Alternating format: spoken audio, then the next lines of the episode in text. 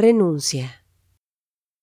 Esta mañana prefiero mutilar la ambigüedad de mi dolor.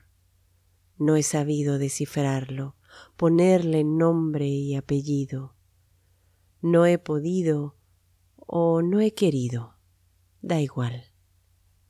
Y es que en verdad fatiga, fastidia así, ser siempre la terca empecinada que construye altares, devociones, monólogos interminables de una historia sin eco. No resultó nada sencillo esto de andar como partida, desgajada, sin humedad suficiente para aliviar las oquedades que mis pasos se empeñan en seguirte y no logro deshacer el nudo que hicieron tus besos en mi cuerpo, habré de atar mis manos. Es cierto.